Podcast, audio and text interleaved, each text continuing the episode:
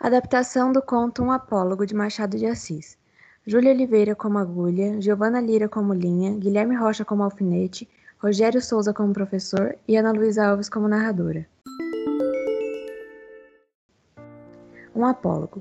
Era uma vez uma agulha que disse a um novelo de lã: Por que você está com esse ar, toda cheia de si, toda metida, fingindo que vale alguma coisa nesse mundo? Deixe-me, senhora. Te deixar? Te deixar por quê? Eu digo, repito e vou dizer sempre que me vier na cabeça. Você está com um ar insuportável. Que cabeça, senhora? A senhora não é alfinete, é uma agulha. A agulha não tem cabeça. Do que lhe interessa o meu ar? Cada um tem o ar que Deus lhe deu. Importe-se com a sua vida e deixa dos outros. Você é muito orgulhosa. Sou mesmo. Mas por quê? Essa é boa, porque eu costuro. Sou eu que faço os vestidos e enfeites de nossa ama. Não me faça rir. Você que os costura. Parece que esqueceu que quem costura sou eu e apenas eu. A senhora fura o pano, nada mais. Eu aqui costuro, prendo um pedaço ao outro, dou feição aos babados. Sim, mas o que isso importa? Eu é que furo o pano e puxo você, que vem atrás obedecendo tudo que eu mando. Também, os batedores vão atrás do imperador. Você é um imperador? Não quis dizer isso, mas a verdade é que você faz um papel irrelevante. Você apenas mostra o caminho e vai fazendo um trabalho obscuro e difícil. Eu aqui prendo, ligo, ajunto. Estavam discutindo quando a costureira chegou à casa da baronesa. Não sei se disse, mas isso se passava na casa de uma baronesa, a qual tinha modista aos pés para ter sempre novos vestidos e ornamentos que desejasse. A costureira então pegou a agulha, pegou a linha, enfiou a linha na agulha e começou a costurar.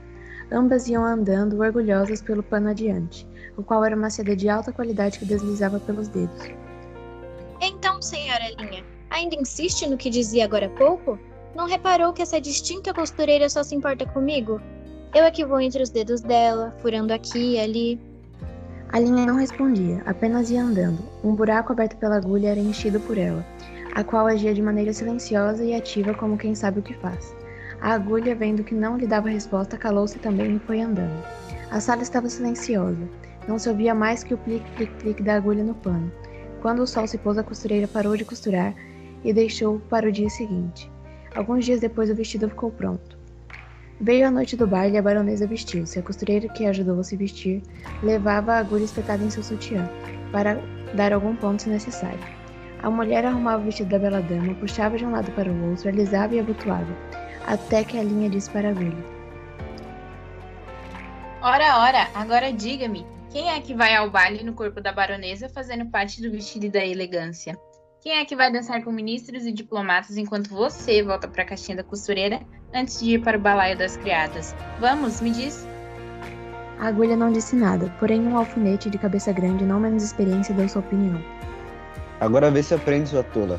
Você está cansada de abrir o caminho para ela e ela quem vai aproveitar a vida, enquanto a senhora fica aí na caixinha de costura. Faça como eu, que não abro o caminho para ninguém e onde me espetam eu fico. Certa vez contei essa história a um professor de melancolia, que me disse abanando a cabeça. Eu também tenho servido de agulha a muitas linhas ordinárias.